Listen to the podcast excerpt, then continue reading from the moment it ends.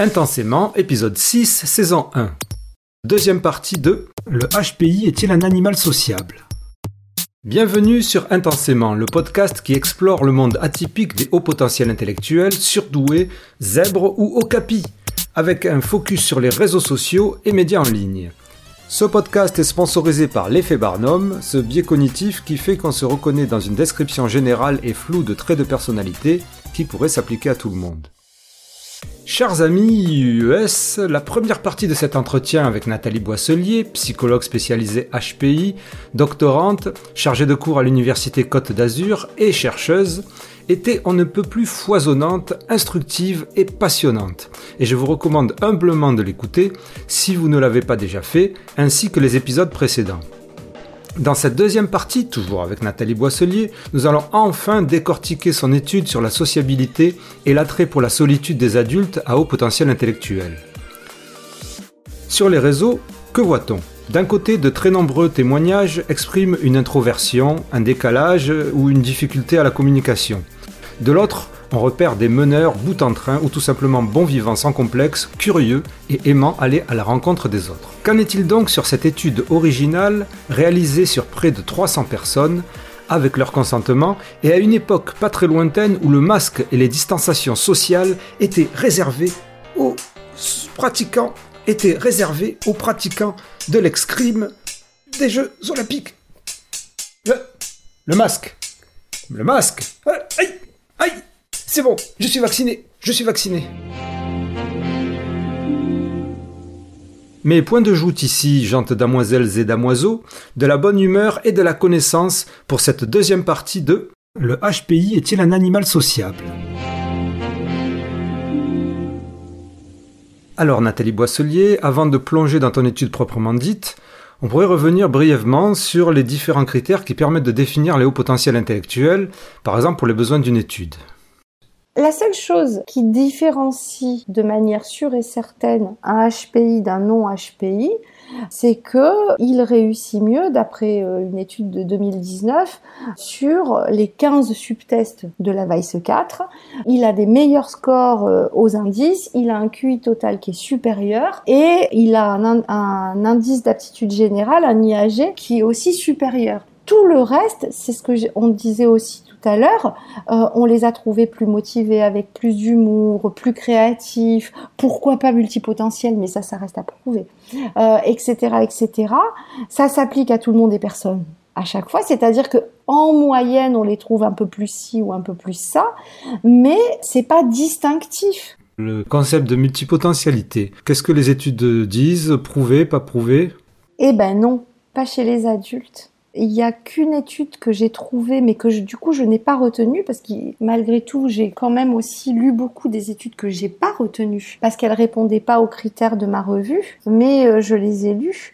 Mais la multipotentialité, aujourd'hui, on n'a pas de preuves. Alors, l'idée, elle est évidente, c'est de dire, quand on a un très haut QI, en tout cas sur tout ce qui est les professions intellectuelles, hein, possiblement on peut tout faire, et même pour des professions euh, manuelles, en fait, on peut ouvrir un bouquin, pourquoi pas, et, et apprendre plus ou plus vite que les autres. Jusque-là, je veux dire, ça fait sens, intuitivement, oui. ça fait sens. Et même si de mon côté, je connais beaucoup de polymathes, c'est-à-dire de gens qui sont capables de faire des tas de choses et, de les faire très très bien, ben on n'a pas réussi à le prouver. Il n'y a qu'une seule étude, tout l'usage qui serait important et intéressant de faire un peu plus d'études qualitatives et en tout cas de mieux étudier les adultes euh, avec un critère unique pour qu'on puisse ensuite faire des méta-analyses. Donc l'étude que j'ai trouvée, c'était euh, une étude longitudinale sur des jeunes qui étaient euh, surdoués en mathématiques. C'était une population de high achievers. Enfants. Oui, enfants et adolescents. Mais quand euh, savoir s'ils étaient multipotentiels, euh, vu que c'était une étude longitudinale, c'est-à-dire qu'on les étudie pendant une longue période de leur vie, 20 ans, on les évalue quand ils sont aussi adultes. Et donc, a posteriori, on peut voir C'est ce qu'a fait Terman, hein, une étude longitudinale. Je vais les étudier jusque hein, pendant 40 ans, 50 ans, et on a étudié les, les de, l'âge de 10 ans jusqu'à l'âge de 75-80 ans. Donc cette étude ne trouvait qu'il n'était pas, en tout cas ces, ces, jeunes qui étaient surdoués en mathématiques et qui avaient euh, des notes extraordinaires, on, on ne les trouvait pas multipotentiels. Mais d'un autre côté, ils étaient surdoués en mathématiques, ce qui veut dire que leur talent, il était canalisé depuis le début. Donc il faudrait d'autres études. Ils auraient juste peut-être prendre des enfants qui étaient bons en tout, je ne sais pas. C'est vraiment ça qui est intéressant dans l'étude. Alors, soit en utilisant le QI comme un continuum, c'est-à-dire le QI va de 40 à 160, euh, et j'étudie, euh, j'en sais rien moi, euh, est-ce que j'ai en même temps que le QI augmente, la multipotentialité augmente? Ou alors, on fait des études en disant, je vais regarder si tous les gens qui ont un QI de 130 et plus, donc là, on utilise euh, le surdon comme une variable qu'on appelle indépendante, hein, tu es ou tu es pas HPI, et on regarde si les gens sont multipotentiels. Mais aujourd'hui, on a un intérêt qui est inversement proportionnel ou des affirmations qui sont inversement proportionnelles à la quantité de littérature. Tu enseignes, euh, entre autres, à tes étudiants à faire passer un bilan QI. On pourrait dire que tu es une experte en ce domaine. Qu'est-ce que tu réponds à ceux qui disent que le test de quotient intellectuel ne mesure que l'intelligence logico-mathématique? Je suis désolée parce que là, je vais faire un argument d'autorité. Et, je, m'en excuse humblement. Euh, mais du coup, à, force d'avoir peur de faire un argument d'autorité, euh, on dit même plus euh, la vérité. Mais beaucoup de gens parlent sans savoir. Ils ne savent pas de quoi ils parlent quand on dit ça ne mesure que ceci ou que cela, je renvoie par exemple à l'excellent livre de Cuchet-Brasseur, hein, Le haut potentiel en question. À quoi ça renvoie? Non, pas qu'à ça, parce que ça parle de la généralisabilité d'un test. Est-ce qu'on peut généraliser les résultats que l'on a à un test cognitif, qui est finalement un test scolaire papier-crayon, à d'autres domaines de la vie? C'est un grand problème. Oui, c'est ça l'histoire. C'est ça l'histoire.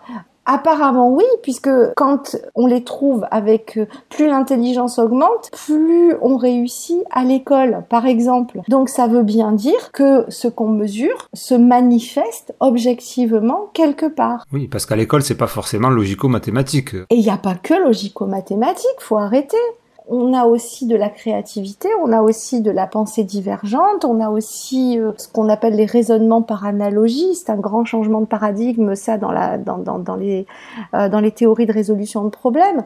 Mais c'est ridicule de dire ce genre de choses. Parce que, oui, bien entendu, ce n'est pas parce qu'on est HPI que on va trouver une solution le matin pour euh, sauver le monde de, euh, je sais pas moi, euh, du réchauffement climatique, de etc etc. On, va pas se lever, quoique peut-être que quelqu'un là, c'est pas c'est pas pour autant qu'on l'écoute. Mais bien sûr que ça mesure pas que ça. Ça mesure ça, mais comment ça s'applique à la vie de tous les jours? Et puis, je suis désolée, euh, beaucoup de situations sociales se résolvent avec un raisonnement euh, logique et convergent. Alors c'est très bien, tu lis dans mes pensées, j'étais en train de me dire, nous allons revenir au sujet de l'étude. Allez. oui, ton étude donc a été faite avec Andrea Soubelé, c'est ça? Oui, qui est ma directrice de recherche. Je travaille avec elle depuis euh, mon année de licence 3 en fait, hein, donc ça fait quelques années. C'est donc ma directrice de recherche, euh, ma mentor et la personne qui m'arrache le cœur euh, très régulièrement puisqu'elle divise tous mes textes par deux ou par trois. Donc le titre précis de cette étude, c'est la sociabilité et l'attrait pour la solitude des adultes à haut potentiel intellectuel. On en a pas mal parlé là déjà. Est-ce que tu pourrais euh, plus ou moins résumer cette étude?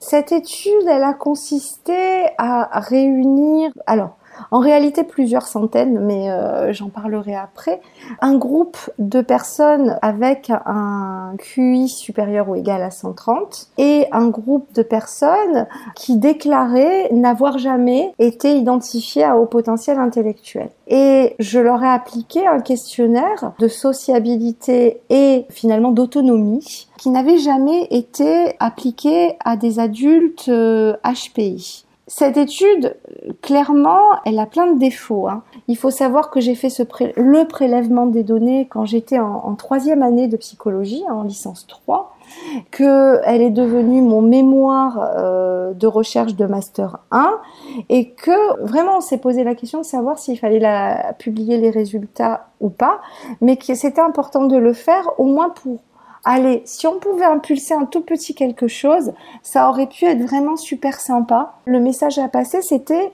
est-ce qu'on pourrait pas de temps en temps sortir des questionnaires traditionnels euh, de la dépression, de l'anxiété, etc. et essayer euh, justement de, pourquoi pas d'aller chercher les adultes HPI euh, sur d'autres questionnaires. Et donc, le questionnaire en question, il mesure deux grands facteurs. La sociotropie, dont la définition finalement euh, renvoie à celle, elle, coïncide avec celle de la sociabilité, c'est-à-dire la motivation des personnes à s'engager euh, dans des interactions positives avec les autres, être avec les autres. Et on a deux sous-échelles dans, dans ce facteur sociotropie. C'est l'importance accordée au regard d'autrui. Par exemple, euh, je suis mal à l'aise quand je n'arrive pas à déterminer si une personne que j'ai rencontrée m'aime bien ou pas. Et du coup, c'est un facteur qui renvoie à la sensibilité euh, sociale. Et aussi, ça parle quand même d'attention portée aux autres et de désir euh, de s'inscrire dans une démarche de faire plaisir à l'autre. La deuxième sous-échelle, c'est la recherche de soutien social. C'est-à-dire, est-ce que les personnes ont besoin d'être entourées de plein de gens? Est-ce qu'elles ressentent le besoin de se faire épauler, aider, conseiller, guider à, toutes les étapes de leur vie et surtout quand elles rencontrent des problèmes? Quand on applique ce questionnaire, on se rend compte que les adultes HPI, déjà sur le facteur total, sont plus sociables, significativement plus sociables que euh, les adultes, on va dire tout venant, puisque du coup, euh, je peux pas les qualifier comme adultes moyens. La seule chose que je leur demandais, c'est avez-vous été identifié à haut potentiel intellectuel? C'est tout. Je leur demandais pas euh, autre chose. Donc, on va appeler ça des adultes tout venant. Il pouvait du coup dedans y avoir des HPI. voilà. Et ils sont plus sociables, même si on a un petit effet, hein, c'est un tout petit effet. Ils sont très légèrement plus sociables, mais c'est significatif. Par contre, ce qui est très bizarre, c'est que ils sont pas plus hauts sur les deux échelles. Ils sont plus, beaucoup plus hauts sur une et moins hauts sur l'autre. Et l'effet de l'un compense l'effet de l'autre et ils sont plus sociables. Mais c'est autrement. Alors comment s'exprime cet autrement? Ils accordent beaucoup plus d'importance au regard d'autrui. Ils craignent beaucoup plus le jugement et l'évaluation. Il y a des allers-retours permanents dans l'esprit de l'autre, hein, finalement, ou dans le regard de l'autre. Et ça concorde hein, avec certaines études qui ont supposé qu'ils décodaient mieux les situations sociales. Ça coïncide. Et est-ce que ça colle aussi avec cette idée de l'empathie qui revient souvent? Non, parce que du coup, ça, on n'a pas de preuve. Mais peut-être que soit c'est parce que, euh, j'allais dire, ils veulent qu'on les aime bien. Et du coup, euh, ils vont être plus attentionnés euh, aux autres, chercher à plus leur faire plaisir. Soit c'est parce qu'ils voient plus de choses. Donc, ils sont plus attentionnés. Mais pour autant, les quelques évaluations qu'on a de l'empathie chez les adultes, parce que chez les enfants, la réponse est oui, ils ont plus d'empathie. Mais chez les adultes, on n'a pas de preuves. Il y a juste Brasseur et Grégoire en 2010 qui ont fait une étude que je cite de mémoire là, hein, je l'ai pas sous les yeux. Donc mes excuses si je suis imprécise qui montrait qu'ils ne trouvaient pas chez des adultes d'à peu près 18 ans hein, des niveaux d'empathie supérieurs euh, chez les adultes tout venant et chez euh, ces jeunes adultes HPI, mais que de mémoire, cette variable continuait d'augmenter chez les adultes HPI et pas chez les adultes non HPI. Mais ceci étant, on peut pas parler de preuves, il n'y a pas de preuve empirique, il y a plus d'empathie. Voilà. Et donc, comment ça se traduit sur l'autre échelle dans laquelle les HPI étaient plus bas? Et l'autre échelle, là où ils sont plus bas, bah, c'est le besoin d'affiliation euh, sociale, c'est-à-dire la, recherche de soutien social. Ce qui est logique avec l'autre échelle dont on va parler, c'est qu'ils sont plus autonomes, ils se débrouillent mieux, ils, ils savent intuitivement, hein, même si, euh, en tout cas, cela a été testé, donc euh, ils savent malgré tout intuitivement bah, qu'ils raisonnent plutôt mieux que les autres sur le plan logique, inductif ou déductif que les autres. Donc, ils ont moins tendance à demander de l'aide aux autres. Et puis, j'ai découvert en faisant ma, revue de littérature aussi que finalement, les adultes euh, qui ont un QI euh, supérieur ou égal à 130, plus que les personnes qui ont des QI moyens, recherchent la similarité dans les gens avec lesquels qu'ils fréquentent, et notamment envers leurs partenaires amoureux. Donc peut-être aussi que ben, ils font un peu contre mauvaise fortune bon cœur, c'est-à-dire que par nature les gens dont ils recherchent la compagnie sont rares, plus rares. Euh, est-ce que cela aurait un rapport aussi avec la théorie qui dit qu'au-delà d'un certain écart de quotient intellectuel, la communication serait plus difficile? Pas très prouvé. C'est la théorie de, de Simonton hein, qui, est, de 1985, qui est assez séduisante, hein, qui dit que dans un groupe, le leader aura pas plus de 20 points de QI. Ce sera lui qui aura le plus haut QI, mais ce QI dépassera pas euh, 20 points parce que sinon il sera pas compris. Ah, c'est rigolo, vous l'avez pas vu dans ce sens-là. Au final, c'est négatif. Bah, il y a eu, non, non, il y a eu une étude qui est super intéressante. Euh, ben, on va pas en parler parce que justement, je l'ai, plus en tête, euh, qui avait, qui tendait à être une validation de la théorie de Simonton, mais c'est assez fragile, en tout cas. Mais globalement, en tout cas, ce qu'on peut dire, et d'ailleurs, toutes les limites qu'on peut apporter à la recherche, hein, dont on a parlé euh, tout à l'heure, euh, renvoient à la même chose. On est face à une population rare. Donc, c'est difficile de réunir des échantillons pour faire de la recherche.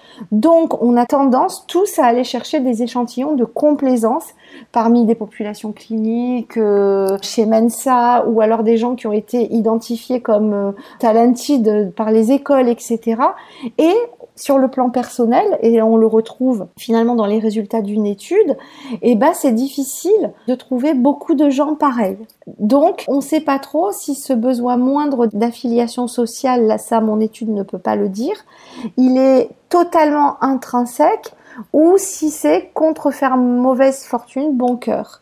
Mais en tout cas, euh, il y a une autre échelle dans le questionnaire que j'ai appliqué, qui est l'échelle d'autonomie, qui renvoie à la motivation des personnes à préserver et même à augmenter leur indépendance. Et là encore, j'ai deux sous-échelles, c'est-à-dire euh, à quel point j'ai des personnes qui sont euh, finalement motivées, hein, attachées orientés vers la réalisation de leurs objectifs et à, maintenir leur indépendance en, en évitant l'intrusion dans la vie privée, etc., etc. Et du coup, à quel point c'est une deuxième sous-échelle, ils valorisent leur liberté de mouvement et d'action. Et dans cette sous-échelle, on mesure un certain attrait pour la solitude. Comment il se mesure cet attrait? C'est-à-dire, il y a des questions précises sur le, avec le mot solitude ou? Justement, là, c'est une solitude qui est choisie. Donc, c'est des questions plutôt de type quand j'ai un problème, j'aime partir seul pour y réfléchir et le résoudre plutôt que d'être influencé par, par les autres. Ouais, parce que c'est super intéressant. Moi, c'est ce que je découvre avec toutes ces études psychologiques. Euh, c'est la manière de définir justement un concept et ensuite de produire des questions qui s'en réfèrent.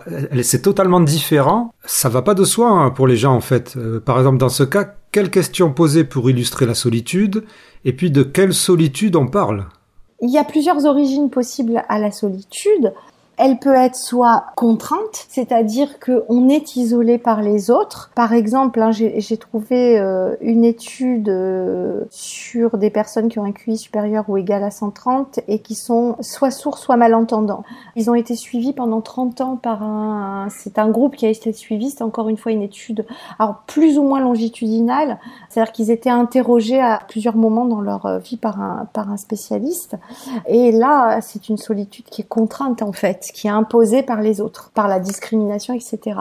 Mais il y a des aspects de solitude où on peut la choisir. Et en tout cas, on trouve les adultes, alors là, avec une taille de l'effet qui est plus importante, hein, un effet plus important, ils sont très attachés à leur indépendance, à leur autonomie, et ils ont besoin de temps pour eux. Et c'est très marrant parce que on pourrait citer deux études qui corroborent ces résultats-là deux études euh, que j'aime beaucoup. Il y en a une où je vais pas dire le nom du chercheur parce qu'il est strictement imprononçable. c'est une étude qui date de 1997 et qui a été publiée sous la forme d'un livre. Donc elle n'a pas été validée par des pairs, mais elle a été publiée sous la forme d'un livre. Et, et, cet auteur et ses collègues ont étudié euh, des, des, des, adolescents gifted. Hein, euh, et ils ont montré qu'ils pourraient être par nature plus autonomes et solitaires. En fait, ils auraient besoin de temps pour faire des trucs qui sont importants pour eux. Faire des podcasts. Alors à l'époque, c'était euh, faire des maths, étudier l'astronomie, faire de la musique, etc. C'est-à-dire des, activités qui finalement sont assez souvent euh, solitaires et où en plus, il n'y a pas forcément beaucoup de gens pour le partager avec eux. On va les trouver euh, trop studieux finalement. Et donc ces auteurs, ils ont compté vraiment le temps que ces adolescents consacrés à toutes leurs activités, à ces diverses activités solitaires, en comparaison d'un groupe d'adolescents moyens. Et en fait, ils ont montré que les, HPI consacraient beaucoup plus de temps à toutes leurs activités artistiques et, à, à leurs hobbies, et ils passaient beaucoup moins de temps dans des activités sociales, c'est-à-dire des sorties entre amis, des soirées, des rencontres amicales pour discuter.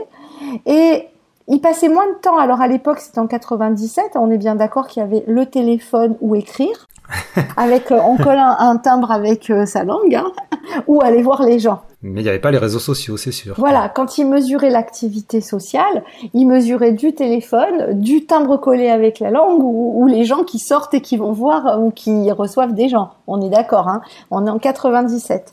Et en fait, ils ont trouvé que euh, ils passaient effectivement moins de temps à téléphoner, euh, notamment pour prendre euh, des nouvelles.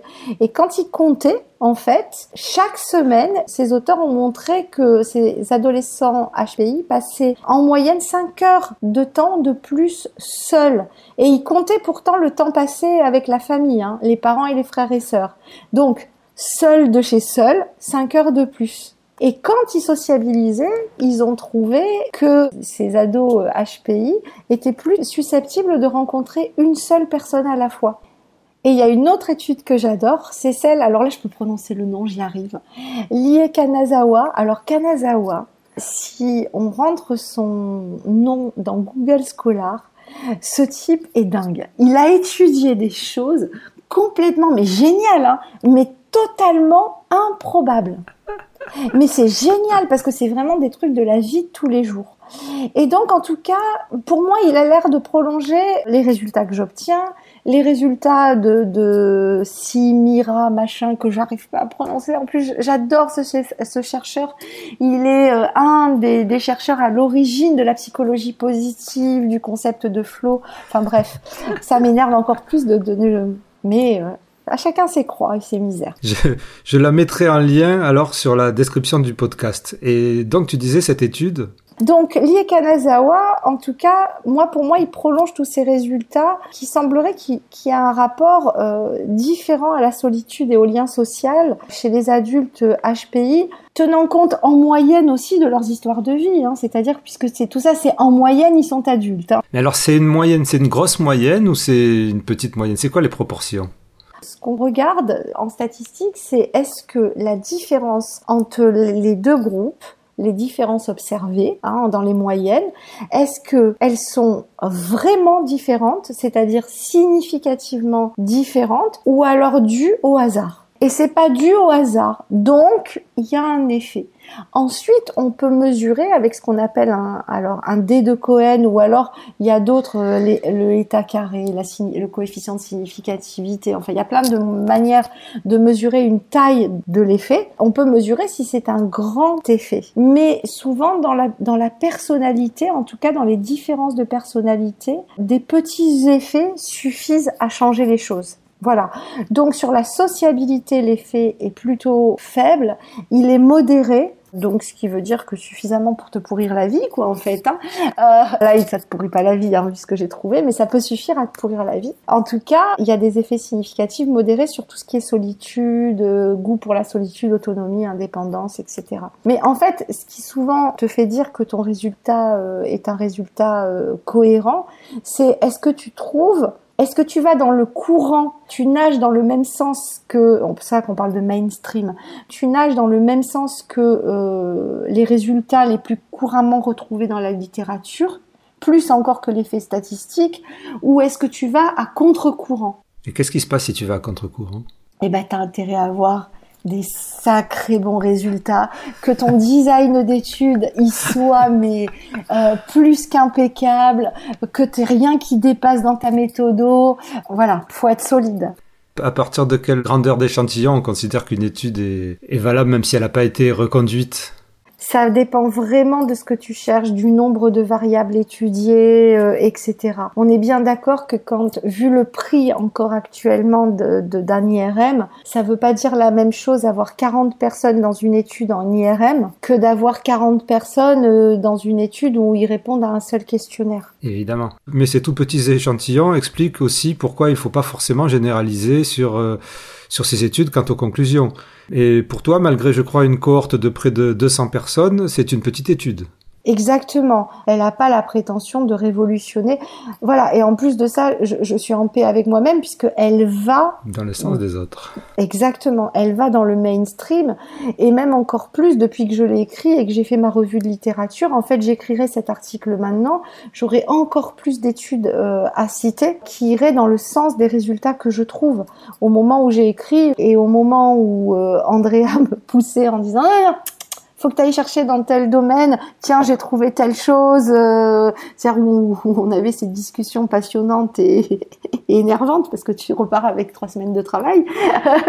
Forcément, j'avais pas tout ça, mais, mais je vais dans le sens du mainstream. Donc oui, c'est une petite étude. Oui, elle a des limites importantes, mais à côté de ça, je vais pas à contre-courant. La deuxième étude, celle de Eli et Kanazawa, faut que je t'en parle, elle est vraiment géniale, qui va dans le sens de, de, de...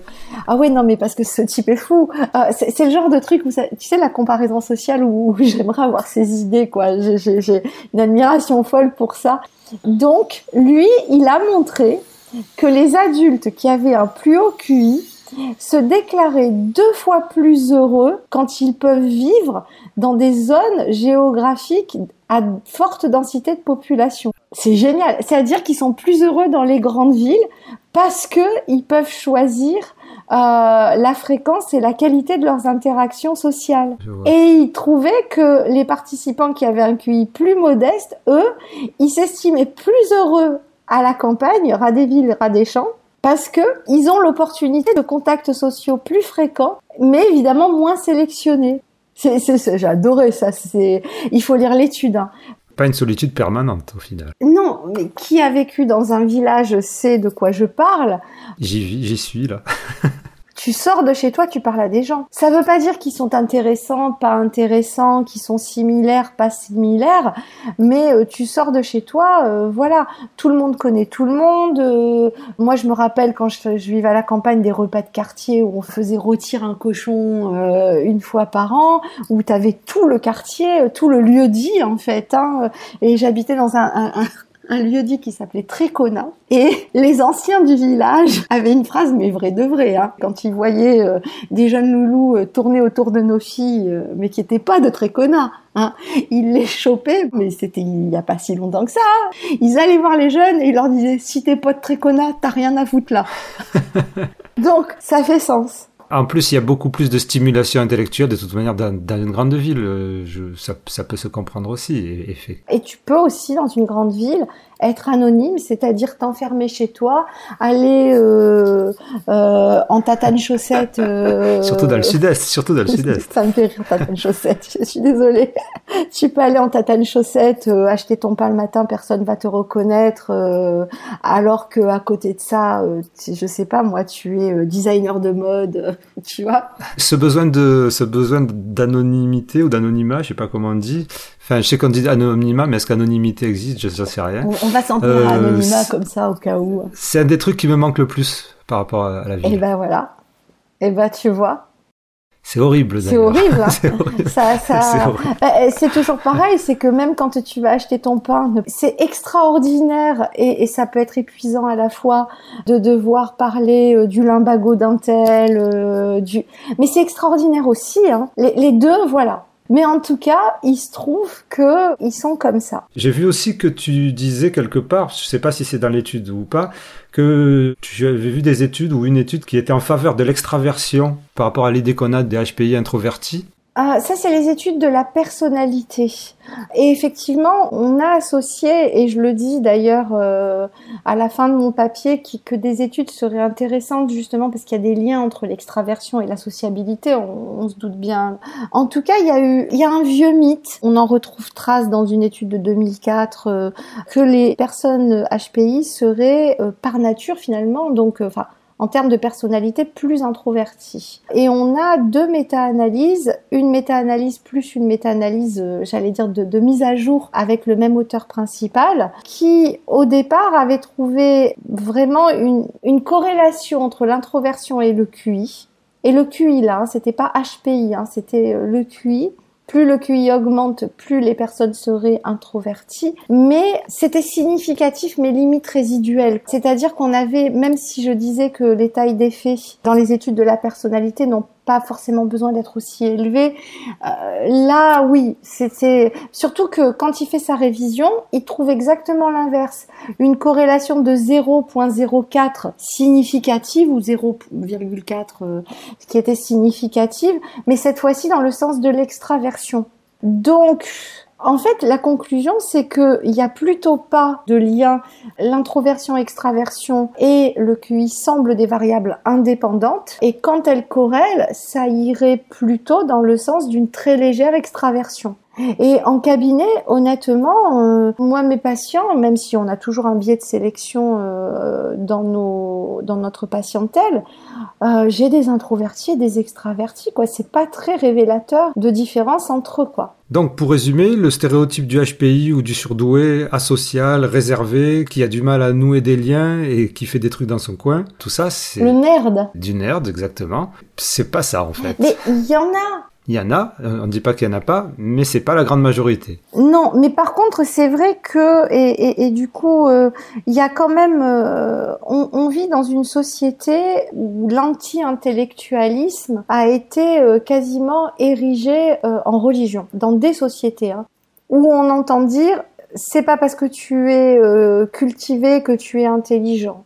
oui, mais il y a d'autres formes d'intelligence. Oui, mais ils sont souvent studieux. Alors pas tous, je pense à un patient euh, que j'ai eu qui a 152 QI, qui est allé trois fois passer son bac, euh, qui, euh, qui, qui, qui, mais je m'en fous, qui, qui a pas envie de réfléchir beaucoup, etc.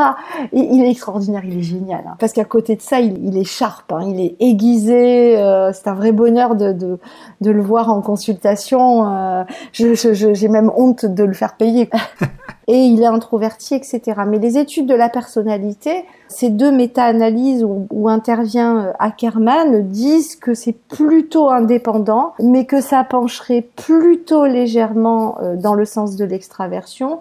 Et du coup, encore une fois, je suis dans le bon sens puisque je dis qu'ils sont plus sociables. Malgré tout, j'ai dit que la taille de l'effet restait une petite taille d'effet. Donc je suis encore dans le bon sens. Et donc, qu'est-ce que toi tu peux, en quelques mots, exprimer justement de ces surdoués qui seraient asociaux euh, Qu'il est temps de parler de l'enfance. Et en général, c'est le moment où, moi, euh, en thérapie, je, leur, je les regarde, je fais un silence euh, et je leur dis, mais qu'est-ce qui vous est arrivé quand vous étiez gosse? Mais parce que là, c'est en général là que plutôt eux, ils vont parler d'hypersensibilité, de HPE, de zèbre.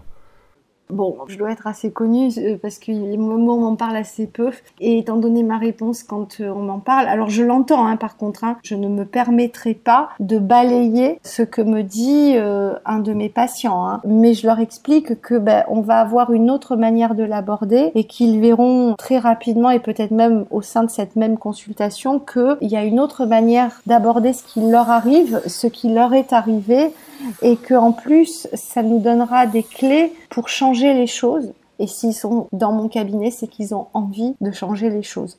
Donc je ne les invalide pas, bien au contraire, je leur dis qu'on va découvrir ensemble peut-être d'autres manières d'aborder euh, les choses. Et euh, j'ai toujours de l'adversité et j'ai toujours des histoires de vie compliquées ou du harcèlement euh, à l'école. Alors attention, les HPI ne sont pas plus harcelés que les autres, mais ben, quand ça leur arrive, voilà. Et je n'ai pas de biais de sélection et de recrutement euh, non plus, au sens où j'ai bien précisé que je parlais des personnes que je rencontrais dans mon cabinet.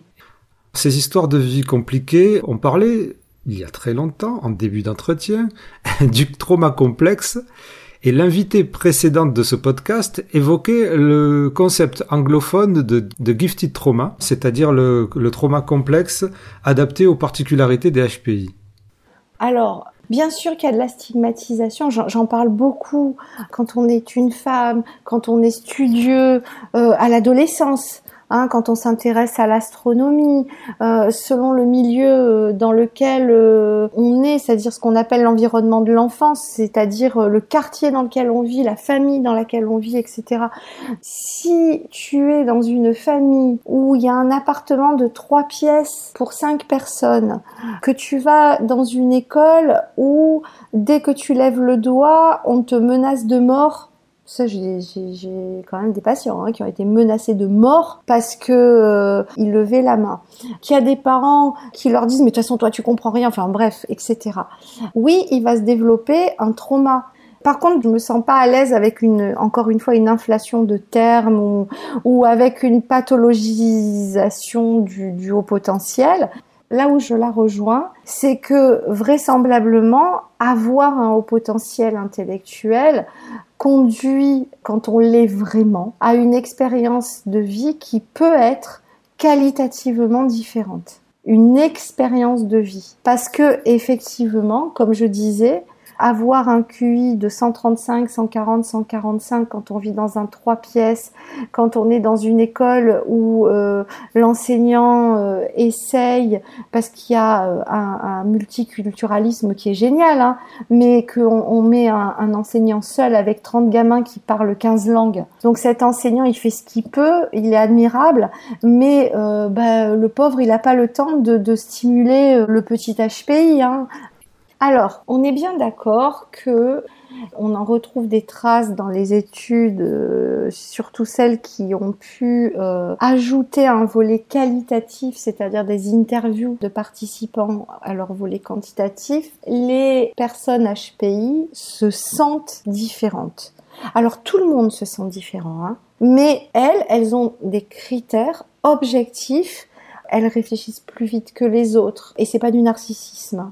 Oh moi je voilà faut, faut faire attention à oh, moi je pense plus vite que les autres mais ouais mais en fait ça veut dire que eux ils, trouvent une solution à laquelle va aboutir la réunion à la, à la fin des deux heures euh, ils se sentent différents parce que ils ont un autre genre du, enfin un autre genre d'humour. Ils peuvent aller loin dans l'humour. Hein. Il y a des études là-dessus, hein, y compris sur l'humour noir. Donc etc euh, etc.